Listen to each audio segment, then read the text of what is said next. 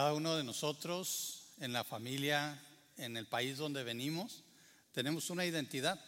Cada país es reconocido también muchas veces por una bandera o por símbolos, ¿verdad? Lugares tal vez que nosotros conocemos y que nos recuerdan ese país. Por ejemplo, todos nosotros tenemos una identidad que viene de lugares, de cosas, de deportes, ¿verdad? Ahorita vamos a hablar de deportes, ya se emocionaron, ¿verdad? Y vamos a hablar también de gente. hay, hay personas que han moldeado, que han hecho nuestra identidad. Y miren, por ejemplo, voy a poner aquí, nosotros estamos en Texas, todos conocemos los cowboys, ¿verdad? O sea, bueno, este tipo de cowboys, ¿verdad? Los vaqueros, los vaqueros de Dallas. ¿A quienes les gusta aquí el fútbol americano? A ver, levanten su mano. Miren, puse los Cowboys porque sé que le gusta al pastor Julio. Iba a poner Green Bay, pero luego dije, mejor me meto en problemas. No es cierto. Pero, y, también pensé, dije, a lo mejor pongo una foto ahí del, equipo América. Pero el Señor me trajo convicción de pecado y dije, no, el América no. Y lo iba a poner del Santos, ¿verdad? De Tierra Santa y Divina en Torreón, ¿verdad? Dijo, me dijo el Señor, eso es presunción, no seas presumido, ¿verdad? Entonces puse esta, algo más local. Pero bueno, miren, también nosotros reconocemos otros lugares. Por ejemplo, ¿quién reconoce esta casa, verdad? Quizás es mi patio, ¿verdad? No. Que la Casa Blanca, muy característica de este país. Yo creo que nosotros, ahora que vivimos aquí, tal vez la reconocemos más, pero aún en películas, en series, ha salido la famosa Casa Blanca que representa a este país. También tenemos esta imagen, por ejemplo, de este personaje. ¿Quién sabe quién es este personaje? George Washington. Ahí por ahí, oí que alguien dijo Pancho Villa, pero no. Necesita más bigote para ser Pancho Villa. No, es George Washington. Y todos sabemos es el primer presidente de este país, muy conocido. Esto forma una identidad de este país, así como en nuestros países, yo mencioné ahorita Pancho Villa, ¿verdad? Puedo mencionar otros personajes que en la historia le dieron una identidad a México, por ejemplo, como Speedy González, ¿verdad? Todos conocen a Speedy González. Es, es alguien característico, ¿verdad? Pero, ¿por qué estamos hablando de todo esto? Porque el autor de Hebreos empieza a hablar precisamente a este pueblo Israel acerca de un personaje, un héroe nacional, que es Moisés. ¿verdad? Yo creo que todos entendemos el peso que tenía Moisés en la mente, en los corazones de los judíos, ¿verdad? Aquí estuve buscando la página de Facebook de Moisés, no la encontré y nada más encontré esta foto ahí en en el internet. No sé si así era, pero creo que todos entendemos que es solo una representación. Sin embargo, para los judíos, pensar en Moisés era pensar en un personaje de mucha influencia en sus vidas, en su actuar en cómo pensaban, quiénes eran, ¿verdad? Y el autor de Hebreos les pide algo a sus lectores. Fíjense bien, vamos a leer ahí en Hebreos capítulo 3 versículos 1 al 6. Lo siguiente. Dice así que, amados hermanos, y ese así que tiene que ver con considerar primero capítulo 1 y capítulo 2. Ese es el contexto de estas palabras, donde el autor ya habló primero que Jesús es mejor que los ángeles y después nos habló de la humanidad de Jesús. Y dice, así que, por lo tanto, si quieren cambiar la palabra, amados hermanos, ustedes que pertenecen a Dios y tienen parte con los que han sido llamados al cielo, consideren detenidamente a este Jesús, a quien declaramos mensajero de Dios y sumo sacerdote. Pues él fue fiel a Dios, quien lo nombró, así como Moisés fue fiel cuando se le encomendó la casa de Dios. Pero Jesús merece mucha más gloria que Moisés, así como el que construyó una casa merece más elogio que la casa misma pues cada casa tiene un, constructor, pero el que construyó todo es Dios. En verdad, Moisés fue fiel como siervo en la casa de Dios. Su trabajo fue una ilustración de las verdades que Dios daría a conocer tiempo después. Pero Cristo, como hijo, está a cargo de toda la casa de Dios.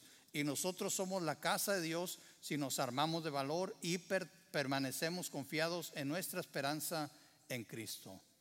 Ahora vamos a ver estos versículos y analizándolos nos damos cuenta que el autor está usando a Moisés, un héroe, nacional, para resaltar a Jesús y presentarlo como un mejor líder que Moisés, lo cual en la mente de un judío era imposible, como alguien mejor que Moisés mismo. Y presenta, nos da aquí, sin querer tal vez, una lista de razones por las cuales los judíos pueden pensar en que Jesús puede ser un mejor líder que Moisés. Primero, fíjense, el primer punto es que Jesús fue tan fiel como Moisés. Dice, así como Moisés fue fiel, Jesús también es fiel. Ahora, permítanme aquí agregar algo. Moisés no terminó la tarea. ¿Entró Moisés a la tierra prometida? La Biblia nos dice que no. Él cometió un error, él falló. Y en vez de hablarle a la roca para que saliera agua, la golpeó. Ahí cometió un error. Y la paga de ese error fue no poder entrar en la tierra prometida. Curiosamente la Biblia sigue diciendo que Moisés fue fiel. No menciona esta falla. ¿Saben qué? Qué bueno que no vivimos en los tiempos de Moisés, ¿verdad? Porque las fallas eran muy costosas. Pero aquí nos dice que Jesús fue tan fiel como Moisés. Yo quiero decirles que yo creo que Jesús fue más fiel que Moisés. Porque Jesús sí terminó la tarea. Jesús cuando vino a este mundo, Él sabía que venía. Él vino a entregar su vida por ti, por mí. Y adivina qué, Él no se detuvo. Él todavía clavado en la cruz, llegó a declarar las palabras, consumado es. La tarea la completó, no la dejó a medias. Él fue fiel hasta el final. Ese es el Jesús que nosotros conocemos. Ese es el Jesús que nos extiende salvación. Es alguien que es fiel y que porque es fiel nosotros creemos que ahora tenemos vida eterna. Y déjame decirte una cosa más. Él prometió volver. Entonces, si el testimonio de Jesús es de fidelidad, de siempre cumplir lo que Él dice, de siempre hacer la voluntad de Dios, entonces adivina que Jesús viene, Jesús vuelve. Moisés quedó dormido, Él murió. De hecho, hay un pasaje en Judas que me encanta porque dice que el arcángel Miguel estaba peleando el cuerpo de Moisés con Satanás. ¿Qué quiere decir? Que Él murió. Y otra cosa, el pueblo judío no espera el regreso de Moisés en sí. Nosotros no esperamos el regreso de Moisés. Él murió y quedó en la tumba. Pero Jesús no. Jesús resucitó. Y Él está sentado a la diestra del Padre esperando cumplir sus promesas. Recuerda, si Moisés fue fiel, Jesús es más. Jesús es más fiel que Moisés. Por eso Jesús es mejor. También nos dice la palabra aquí que Moisés era merecedor de ser honrado, pero Jesús es merecedor de mayor honor. Y no sé si, entendemos esto. Vamos al, libro de Apocalipsis, si tienen ahí sus Biblias, si no lo pueden ver aquí en pantalla. Pero ¿por qué voy hasta Apocalipsis? Porque aquí hay un relato que nos hace entender, tener un mejor concepto de qué, qué tan, tan digno de honor es el Señor. Fíjense bien. Apocalipsis 5 del 1 al 5 dice, luego vi un rollo en la mano derecha de aquel que estaba sentado en el trono. En el rollo estaba escrito, el rollo estaba escrito por dentro y por fuera, sellado con siete sellos. Vi a un ángel poderoso que proclamaba con fuerte voz, ¿quién es digno de romper los sellos de este rollo y abrirlo? Pero nadie en el cielo, ni en la tierra, ni debajo de la tierra podía abrir el rollo y leerlo. Entonces comencé a llorar amargamente porque no se encontraba a nadie digno de abrir el rollo y leerlo. Pero uno de los 24 ancianos me dijo, deja de llorar. Mira, el león de la tribu de Judá, el heredero del trono de David, ha ganado la victoria. Él es digno de abrir el rollo y sus siete sellos. Porque Él es el único digno, Él es digno de ser honrado. Y lo vamos a ver más adelante, ¿sí? Pero déjame decirte una cosa, quiero explicar a qué se debe que Jesús es digno de ser honrado, porque Él es el único digno. Cuando habla aquí de dignidad, no se refiere al hecho de que Jesús nunca pecó, eso es parte. Pero si te fijas aquí dice que no sea yo a nadie digno, ni en el cielo, ni en la tierra, ni debajo de la tierra. En ningún lado sea yo a nadie digno. ¿Sí? Y no fue nada más porque Jesús no pecó, porque en el cielo hay ángeles que nunca han pecado. Pero es porque Jesús es el único que no solamente tiene dignidad moral, sino que Él es todo digno, todo Él es digno de recibir la honra, la gloria y el poder. Y me voy a permitir leer un pasaje que no va a aparecer en pantalla, así que si tienen su Biblia lo pueden leer. Y si no, pues van a tener que confiar que estoy leyendo de aquí de la palabra de Dios. ¿Verdad? Ahí mismo en Apocalipsis, en el capítulo 5, los versículos 9 al 14, dice, y cantaban un cántico diciendo, digno eres de tomar el libro y de abrir sus sellos. Fíjate la razón de por qué Dios es digno de honor. Porque tú fuiste inmolado y con tu sangre nos has redimido para Dios de todo linaje y lengua y pueblo y nación. Y nos has hecho para nuestro Dios reyes y sacerdotes y reinaremos sobre la tierra. Y miré y oí la voz de muchos ángeles alrededor del trono y de los seres vivientes y de los ancianos, y su número era millones de millones, que decían a gran voz, el cordero que fue inmolado es digno de tomar el poder, las riquezas, la sabiduría, la fortaleza, la honra, la gloria y la alabanza. Y todo lo creado que está en el cielo y sobre la tierra y debajo de la tierra y en el mar y todas las cosas que en ellos hay, oí decir, al que está sentado en el trono y al Cordero sea la alabanza, la honra, la gloria y el poder por los siglos de los siglos. Los cuatro seres vivientes decían amén. Y los veinticuatro ancianos se postraron sobre sus rostros y adoraron al que vive por los siglos de los siglos. Así que Jesús es digno de recibir el honor. Sí, Moisés era merecedor de ser honrado, pero Jesús es merecedor de mayor honra. Amén. Puedes decir como estos ancianos, como estos seres vivientes, amén. Porque el Señor Jesucristo merece la honra. Yo te pregunto a ti, ¿le estás dando la honra y la gloria a Jesús? La honra y la gloria que Jesús merece, ¿se la estás dando? ¿Ya leíste por qué?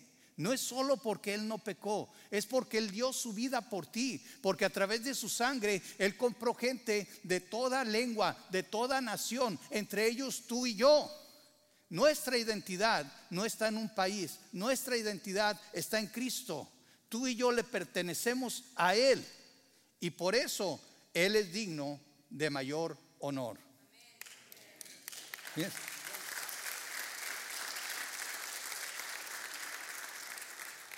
También nos dice que Dios es el constructor de todo, incluyendo la casa. Luego dice que nosotros somos la casa, ¿verdad? Moisés era solo un siervo. ¿Y por qué menciona el autor este punto? Esto va conectado al siguiente punto, pero miren, nada más para confirmar que realmente Moisés es conocido solo como un siervo, vamos a Josué capítulo 1 versículos 1 y 2, que dice así, después de la muerte de Moisés, siervo del Señor, el Señor habló a Josué, hijo de Nun, y ayudante de Moisés, le dijo, mi siervo Moisés ha muerto, por lo tanto ha llegado el momento de que guíes a este pueblo, a los israelitas, a cruzar el río Jordán y a entrar en la tierra que les doy. Noten las siguientes palabras de nuestro Señor, de nuestro Dios, diciendo, ¿sabes qué? Moisés ya murió. Se digan que no dice, vamos a esperar a que resucite, ¿verdad que no dice eso? Tampoco dice, Moisés va a venir, espérenlo tantito. No, ¿qué dice? Te toca tomar el lugar de Moisés.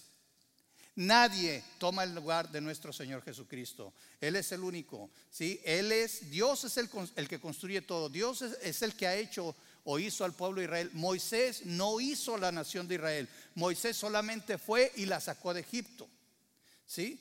Moisés no hizo nada especial, simple y sencillamente servir a Dios. Ahora, claro, podríamos decir, eso es muy especial.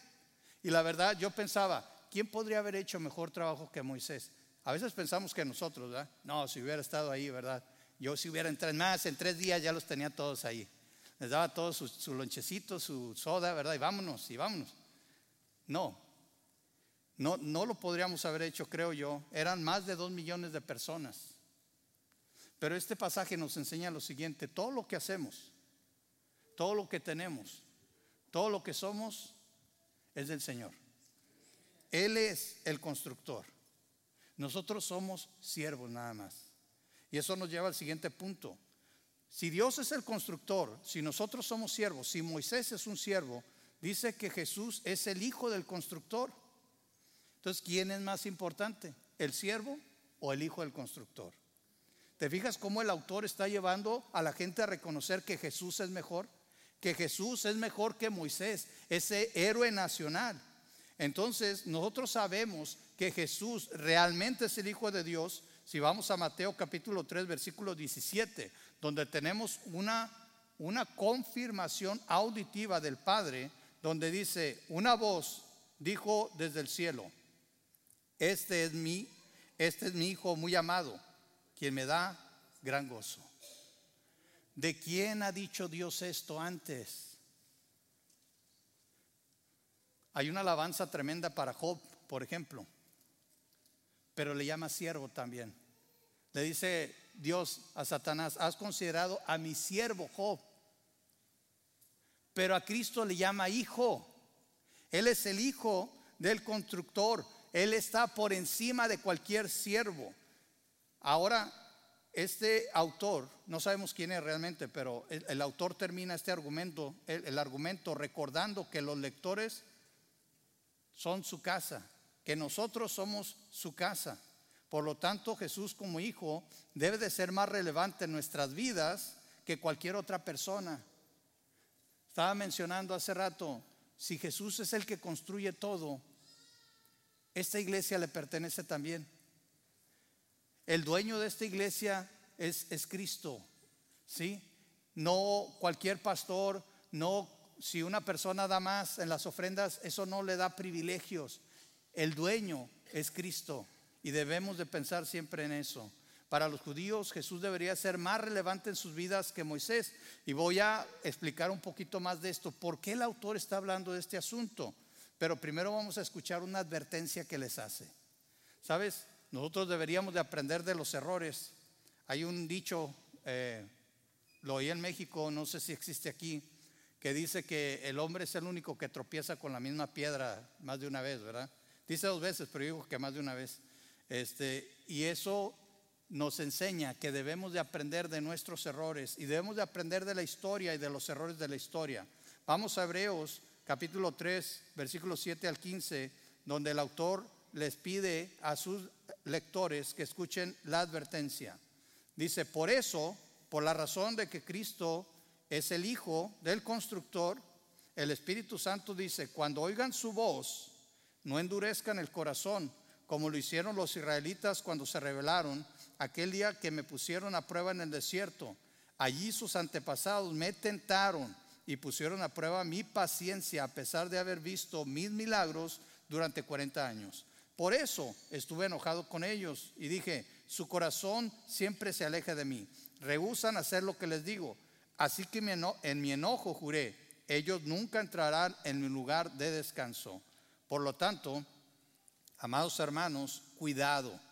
Asegúrense de que ninguno de ustedes tenga un corazón maligno e incrédulo que los aleje del Dios vivo. Adviértanse unos a otros todos los días mientras dure ese hoy, para que ninguno sea engañado por el pecado y se endurezca contra Dios. Pues si somos fieles hasta el fin, confiando en Dios con la misma firmeza que teníamos al principio, cuando creímos en Él, entonces tendremos parte en todo lo que pertenece a Cristo. Recuerden lo que dice, cuando oigan hoy su voz, no endurezcan el corazón como lo hicieron los israelitas cuando se rebelaron. Fíjense cómo el autor está usando el pasado para ayudar a los lectores a comprender que podrían cometer los mismos errores. Sus ancestros tuvieron la oportunidad de ver la mano de Dios haciendo milagros. Vieron a Moisés guiando al pueblo, pero aún después de tener este privilegio, ellos decidieron endurecer su corazón. Fue su decisión. Nadie los forzó. Eligieron no creer. No, hermano, pero eso no me va a pasar a mí. ¿De veras? ¿No eliges a veces no creerle a Dios? Déjame te doy un ejemplo. Cuando estás pasando por una situación difícil, ¿verdad? Y no puedes dormir. ¿Por qué no puedes dormir? Y por más que oras, sientes que tienes que seguir orando como si Dios no te hubiera oído la primera vez. Eso es incredulidad. Hay una parte humana, claro, que se preocupa Y no estoy diciendo que, sea pecado preocuparse, todos nos preocupamos, yo me preocupo. Pero tenemos que aprender a depositar nuestra confianza en el Señor. Es una lucha tremenda. Pero o decidimos creerle a Dios o decidimos no creerle. No, hermano, yo estoy en medio. No se puede. No puedes creerle a medias a Dios. O estás o no estás. ¿Qué dice la palabra? El que no es conmigo, contra mí es. Y el que no recoge, el tal, desparrama. O crees en Dios o no. Decides, es tu decisión creerle a Dios. Es tu decisión poner tu fe en Dios. Ya has visto los milagros de Dios. Yo lo sé, porque el primer milagro que has visto es tu propia salvación cómo Dios te ha cambiado, cómo Dios te rescató del infierno, de ese final tan malo que teníamos. Yo nunca imaginé, o sea, no sé cómo hubiera sido mi vida si Cristo no me hubiera escogido para salvación. Si Cristo no hubiera enviado a su Hijo Jesucristo a morir por mí. Si Cristo no hubiera trabajado en mi vida desde pequeño. Y yo sé que lo mismo es contigo. Tú has visto la mano de Dios. Tú has visto la mano poderosa de Dios obrando en tu vida, obrando en tus problemas, obrando en tus enfermedades, obrando en tu familia, obrando en cualquier situación. Porque Dios es mejor que nadie. Y que cualquier situación y que Moisés y que cualquier héroe que quieras poner. Cristo es mejor. ¿Sí?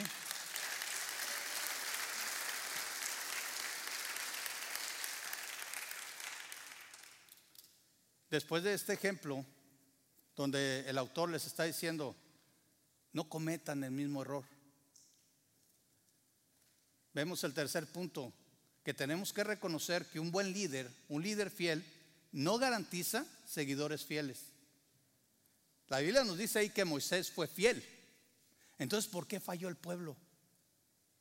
También sabemos que Moisés falló al final, pero el pueblo se reveló mucho antes. ¿Sí? Fíjate lo que dice el capítulo 3, versículos 16 al 19 de Hebreos. ¿Y quiénes fueron los que se rebelaron contra Dios a pesar de haber oído su voz? Qué buena pregunta, ¿no? ¿No fue acaso el pueblo que salió de Egipto guiado por Moisés? ¿Y quiénes hicieron enojar a Dios durante 40 años? ¿Acaso no fueron los que pecaron, cuyos cadáveres quedaron tirados en el desierto? ¿Y a quienes hablaba Dios cuando juró que jamás entrarían en su descanso? ¿Acaso no fue a los que desobedecieron? Como vemos, ellos no pudieron entrar en el descanso de Dios a causa de su incredulidad. ¿Por qué está diciendo esto Hebreos? Mira, déjame te explico una cosa. Es muy probable que esta carta haya sido escrita después de la destrucción del templo en el año 70 después de Cristo. En ese tiempo había dos grupos religiosos muy fuertes. Unos eran los fariseos, ¿quiénes eran nosotros? Los saduceos. Los saduceos eran los riquillos, ¿verdad? Eran los que estaban acá en la Jai, ¿verdad? Y ellos eran también sacerdotes, pero ellos, primero, no ponían énfasis en la ley, de hecho la despreciaban. La ley oral la despreciaban. No creían en la resurrección. Ellos ponían énfasis en el templo. Para ellos el templo era un símbolo muy fuerte de su fe. Cuando el templo es destruido, en el año 70, adivina qué pasó con los saduceos. Desaparecieron. ¿Quiénes quedaron entonces? Quedaron los fariseos. Y los fariseos ponían un énfasis muy fuerte en la ley. Decían, ya tenemos que volver a la ley. Para que esto no pase, hay que volver a la ley. Y entonces todo el pueblo de Israel comenzó a considerar a aquellos que no seguían la ley como traidores a la patria. Imagínate vivir en un tiempo, recuerda esto, los creyentes en aquel tiempo no tenían todavía la Biblia como nosotros la tenemos. Ellos no tenían esto, menos tenían aplicaciones y eso, ¿verdad? ¿Qué tenían? ¿Qué era lo que estaba más a la mano?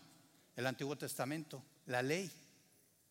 Entonces, los fariseos aprovecharon todo esto para poner una presión extra en los creyentes. Y obviamente, como ellos todavía no tenían todo el entendimiento y toda la revelación que nosotros tenemos, empezaron a dudar y empezaron a flaquear. Y muchos volvieron a la ley. Verdaderos creyentes. Porque no piensan, no, entonces no eran creyentes. Aquí está diciendo, fíjate lo que dicen estos versículos 16 al 19. ¿Quiénes fueron los que al final dudaron? ¿No fueron los que salieron con Moisés? Imagínate la fe que necesitó la gente de Israel que vivió en Egipto, que estaba seguro ahí para seguir a un hombre, para obedecer la voz de Dios, para creer. No significa que si tú crees ahorita no vayas a flaquear después. Ese es el mensaje. Tengamos cuidado. También nosotros los verdaderos creyentes podemos flaquear y podemos fallar y podemos caer. Tengamos cuidado. Voy a volver a leer estos versículos para que entendamos. Dice Hebreos 3, 16 a 19. ¿Y quiénes fueron los que se rebelaron contra Dios? Buena pregunta. Dice, a pesar de haber oído su voz, ¿no fue acaso el pueblo que salió de Egipto guiado por Moisés? ¿Y quienes hicieron enojar a Dios durante 40 años? ¿Acaso no fueron los que pecaron, cuyos cadáveres quedaron tirados en el desierto? Fíjate lo que costó la desobediencia en aquel tiempo. Toda una generación por 40 años vagó en el desierto hasta que todos murieron. ¿Sabes cuál es la gran diferencia hoy en día? Si tenemos el mismo Dios, y sí, aquí dice que Dios se puede enojar. Pero gracias a Dios por nuestro Señor Jesucristo. Porque cuando nosotros fallamos, cuando nosotros le fallamos a Dios, Él ve a Cristo en nosotros. Y, Él ve a Cristo pagando por nuestros errores. Por eso tú y yo no quedamos postrados en el desierto. Porque Cristo ya pagó el precio por todos nuestros pecados. Gloria a Dios por nuestro Señor Jesucristo. Porque Él ha cubierto todos nuestros pecados.